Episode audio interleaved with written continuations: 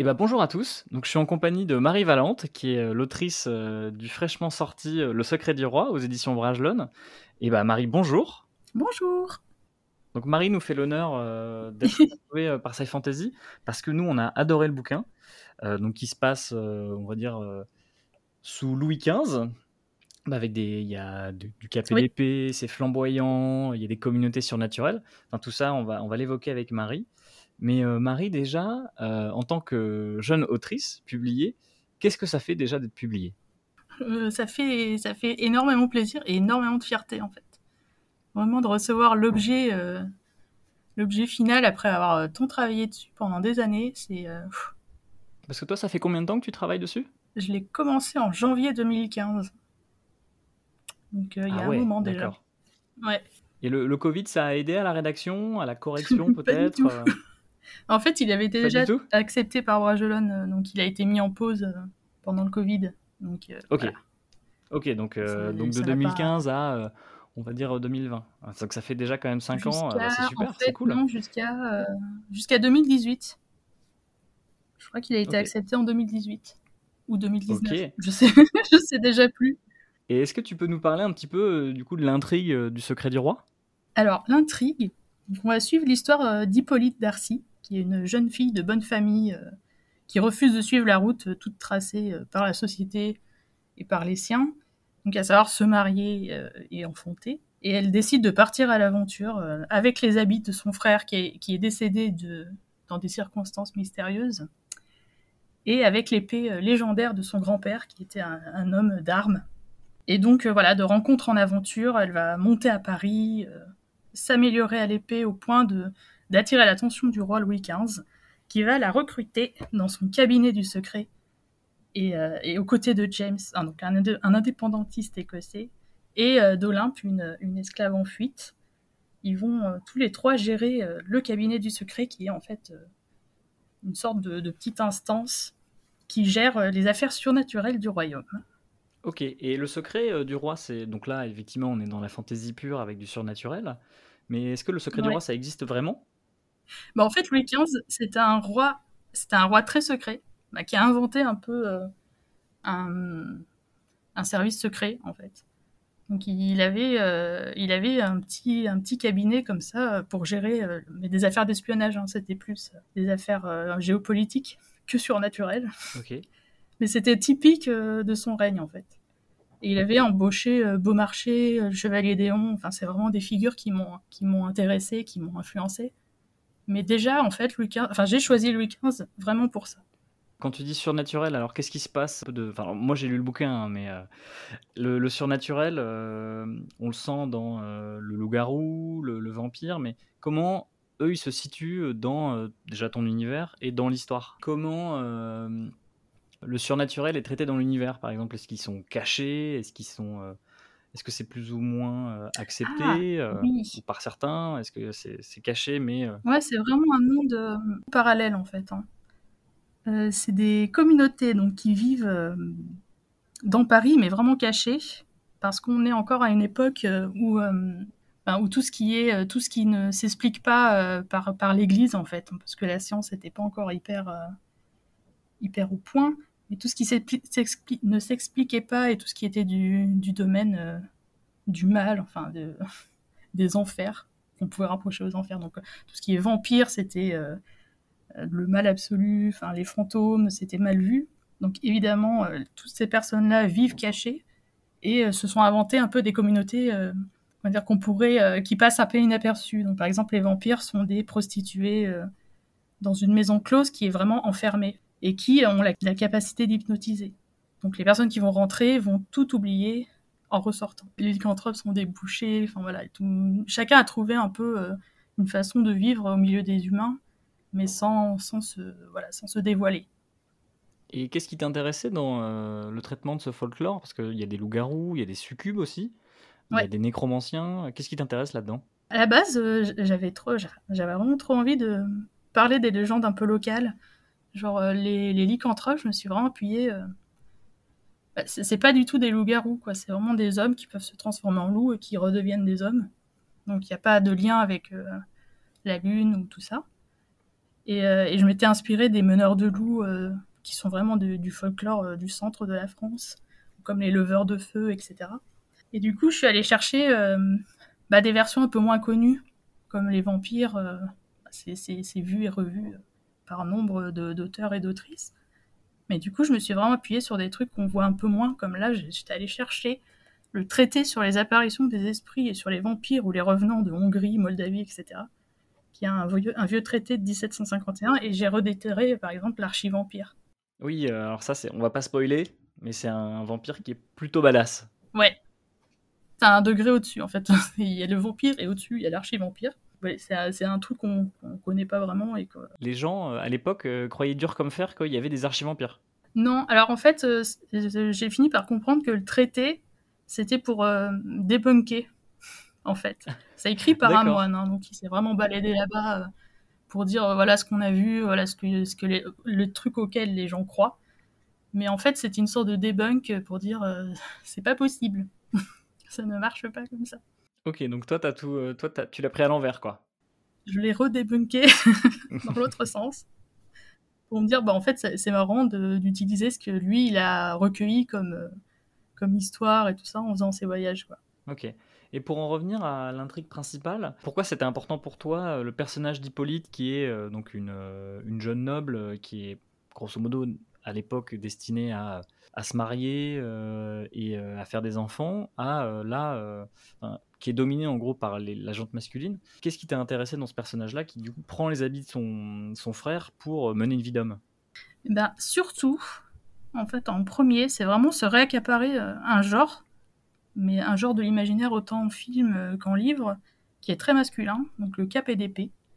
Mhm. Et le cap et d'épée, c'est vraiment le, le genre, bah, les trois mousquetaires. C'est vraiment une œuvre vraiment typique du KPDP, avec une sorte d'entre-soi masculin, avec des héros sans peur, et toujours des personnages féminins euh, qui, ont, qui ont deux faces. Hein. C'est soit la femme gentille, euh, fragile et soumise, soit la femme dangereuse et séductrice. Soit Milady de Winter. Qui est méchante, et je mets des guillemets.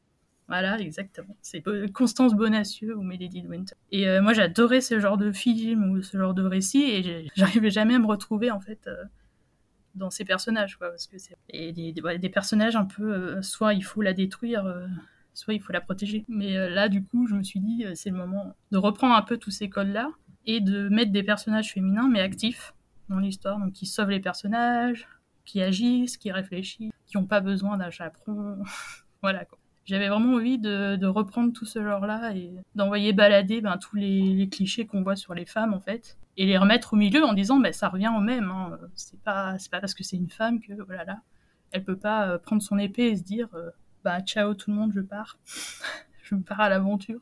Et c'est aussi pour ça qu'au tout début du livre, c'est pas vraiment du spoil, mais elle elle part avec son ami euh, qui est un homme et elle finit par l'abandonner en fait en route parce qu'elle se dit il va juste être là pour me surprotéger ou m'expliquer. Enfin voilà, elle, se dit ça, il va me freiner en fait dans ce que j'ai envie de faire. Donc elle parle seule à ce moment-là. Et c'est là le vraiment le vrai début de ses aventures, c'est là.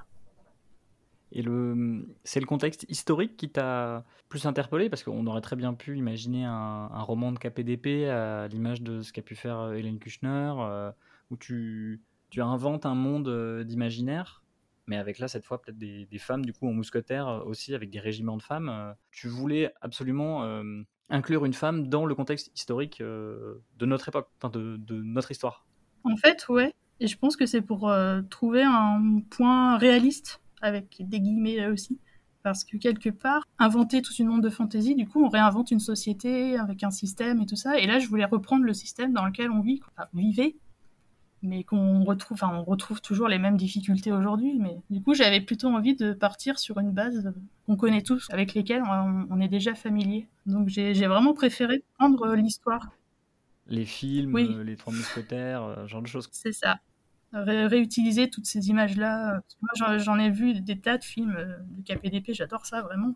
Et vraiment, à chaque fois, c'est très frustrant pour les personnages féminins. C'est quel, quelles références, films, séries ou voire même BD euh, qui t'ont vraiment influencé pour euh, Le Secret du Roi?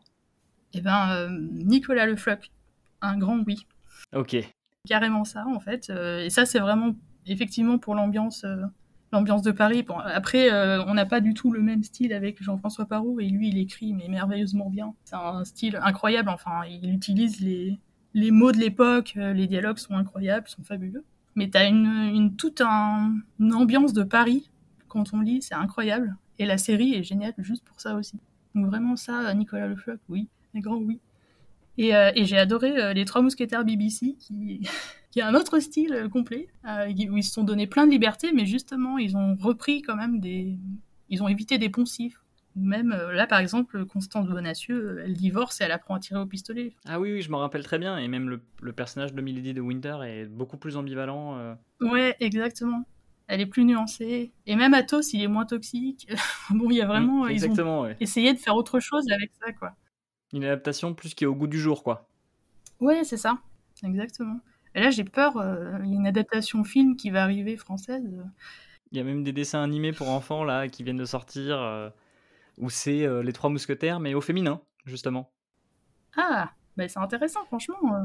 Et puis ça donne une autre euh, perception pour je pense les jeunes filles à l'école Mais oui, c'est ça. de, de ce que peut être l'histoire de dire, France. bah oui, toi aussi, tu peux être mousquetaire, tu peux être personnage principal, enfin voilà.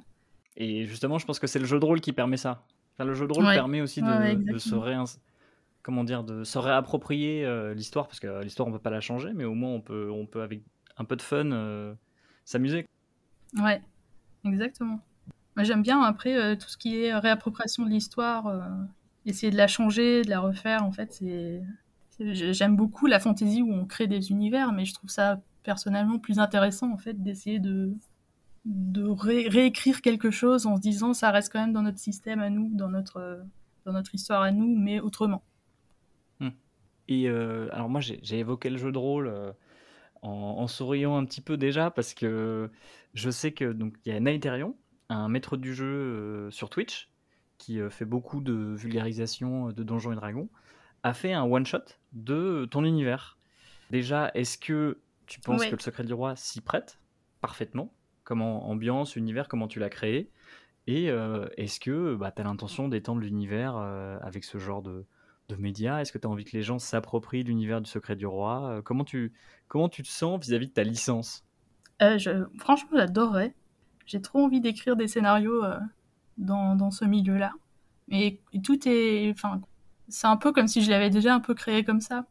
Parce que c'est un univers assez ouvert de base. Et on peut prendre après deux, trois communautés, faire une histoire avec. Ensuite, aller voir une autre communauté. En fait, c'est un peu. euh, J'aime pas l'expression, mais c'est un bac à sable. Hmm. C'est déjà un bac à sable, en fait, euh, de scénariste. quoi. Donc je pense que ça s'y prête euh, vraiment beaucoup euh, au jeu de rôle et effectivement que les gens puissent s'amuser avec dedans, c'est encore mieux. quoi. Donc ouais, ouais j'aimerais bien écrire des scénarios. Ouais. Parce que là, tu nous parles justement de cette notion un peu bac à sable, parce qu'effectivement, tu, tu pourrais très bien, je sais pas, prendre une cour euh, en Écosse, euh, l'Amérique, euh, le Nouveau Monde, euh, et mettre des, des communautés surnaturelles dedans. Et donc là, tu as écrit un tome 1 avec Le Secret du Roi, sans, sans, nous- comment dire, sans te mettre la pression. Est-ce que s'il y a un volume 2, on va rencontrer de nouvelles communautés surnaturelles? Est-ce qu'on va changer de continent? Est-ce qu'on va changer de, de pays si on reste en Europe? Comment tu imagines une suite spin-off dans ton univers? Alors quoi qu'il en soit, s'il y a un 2 et j'ai envie d'écrire une suite, mais ça sera peut-être pas une suite directe. Je, suis encore en train de réfléchir dessus, mais ça sera peut-être pas ça. Mais quoi qu'il en soit, j'aimerais bien quand même changer de pays, enfin aller voir ailleurs, euh, voir comment ça peut se passer ailleurs. Donc euh, ouais, c'est vraiment euh, quelque chose auquel je pense et et, par exemple, une des rares communautés auxquelles, avec laquelle j'ai pas assez joué, je pense, c'est les succubes, qui sont en fait les filles de Lilith, que tout le monde appelle succubes et à chaque fois elles corrigent. Mhm. Qui ont une teinte très orientale. Ouais, donc plutôt, euh, plutôt pays oriental, ouais. Genre, tu pourrais aller faire une incursion euh, dans l'Empire Ottoman. euh. Bah, en fait, euh, si je pars une soixantaine d'années plus tard, c'est c'est la description de l'Égypte par Napoléon, en fait. C'est l'e- l'expédition en Égypte de Napoléon et c'est ça qui m'intéresse. Donc, il y aurait plus de secret du roi, mais secret, euh, secret du consulat et secret de l'Empire, quoi. Ce serait un secret du consulat, ouais. Ok, sympa, ça peut donner une bonne ambiance, avec euh, en plus le, le côté très oui. orientaliste, euh, ça peut être très sympa, ouais, carrément. Et puis ben, la découverte du pays, en fait, Parce que après, ce, ça demande un sacré travail derrière de recherche pour l'Égypte à cette époque-là et tout ça. Et c'est un pays que j'adore. Enfin, j'ai vécu un an en Égypte, donc je connais un peu le pays et, et c'est vraiment un pays que j'adore et que j'ai déjà étudié. Mais du coup, ça demande. Enfin, je, je pense que je partirais aussi du principe où on, part avec des Français qui partent là-bas. Donc fatalement, il y aura des rencontres et, euh, c'est une bonne idée en fait de voir euh, bah, là-bas comment ils gèrent ces, questions-là. Mais euh, c'est vrai que ça sera ouais, avec des personnages, je pense, euh, quand même. euh, Enfin, les, personnages principaux seraient quand même des personnages qui viendraient de France ou d'ailleurs, mais pour euh, X raisons, parce qu'on part quand même du secret, pour ensuite voir d'autres, euh, d'autres, euh, voilà, d'autres peuples, d'autres euh, cultures D'autres contrées d'autres contrées. Et du coup, ça me, ça me fascine. Enfin, j'ai étudié l'égyptologie quand j'étais étudiante. quoi. Mhm. Et il y, a- il y a formation de tellement quoi, de choses incroyables. Euh, moi, je suis, alors, je suis historienne de l'art, euh, archéologue. Et après, je suis devenue super. éditrice scientifique. Et maintenant, je suis autrice. Donc, j'ai eu plusieurs, Plusieurs casquettes. Plusieurs vies même. plusieurs vies. Ouais, on peut dire ça. Et moi, ça, ça, me, ça me touche particulièrement parce que j'ai une petite fibre orientaliste.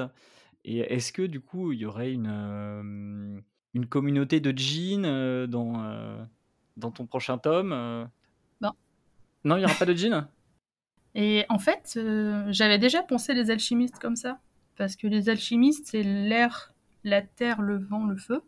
Et c'est déjà, le, les djinns sont déjà comme ça, je crois. Il y a les quatre éléments. Donc en fait, euh, je me dis que ça serait une sorte de réinterprétation, euh, mais de ce coin-là, en fait, du monde. Donc je pense qu'il y a quand même des, des choses à faire euh, pour raccorder un peu les choses. C'est une, c'est une possibilité. Euh, Marie, merci à toi pour cette petite interview. J'ai une dernière question pour toi. Si Oui. tu devais en choisir une, quelle communauté tu devrais choisir comme étant ta préférée? Je pense déjà avoir une idée au vu de ce que tu nous as dit tout à l'heure. Dure. Bah, je dirais que les succubes Eh ben, t'intéressent euh, peut-être un peu plus. Ah ouais. En fait, j'allais dire les vampires.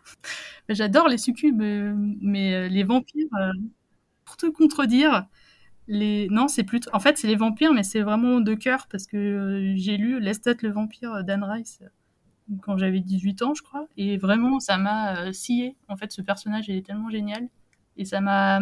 J'ai vu au-delà du vampire, en fait, du monstre, du, du simple monstre qui vient boire ton sang la nuit. Enfin, c'est vraiment au-delà de ça, en fait. C'est euh, toute sa condition qui est incroyable, tout son combat, son- sa rébellion, en fait, ça m'a vraiment euh, touchée. Et du coup, euh, je, voilà, j'ai un faible pour les vampires euh, à cause de lui, qui est Lestat, euh, qui est marquis de Lyoncourt, je crois, en Auvergne. hein. Je, je le redis, Ok. pour jouer la chauvine totale. Donc, tu as conçu euh, Clovis. Donc, euh, pour ceux qui nous écoutent et qui n'ont pas encore commencé à lire, Clovis, c'est euh, le, on va dire, le chef de la communauté des vampires, qui a ouais. des allures euh, de, de noble, de, de, de duc, de comte, euh, de l'ère de la Régence. Et euh, donc, c'est un, c'est un hommage à Anne Rice. Euh, ouais, tous les vampires, euh, ouais, complètement. Ok. Oui, oui. Ok. Eh ben, écoutez, pour ceux qui ont lu Anne Rice, eh ben, vous, savez, vous savez quoi faire. Euh, Vous pouvez aller en librairie, euh, aller voir Le Secret du Roi. Euh, Je pense que ça va vous plaire. Marie, euh, encore une fois, merci beaucoup Et merci, de ton merci temps. à toi. C'est un vrai plaisir. Ton bouquin est super. Donc j'invite fortement euh, nos auditeurs et nos lecteurs sur le site à, à voir ce qu'on a pensé du roman, parce qu'il vaut vraiment le coup. C'est un- c'est une très belle plume française. Donc Marie, merci, Merci encore beaucoup. et bonne continuation. Merci beaucoup.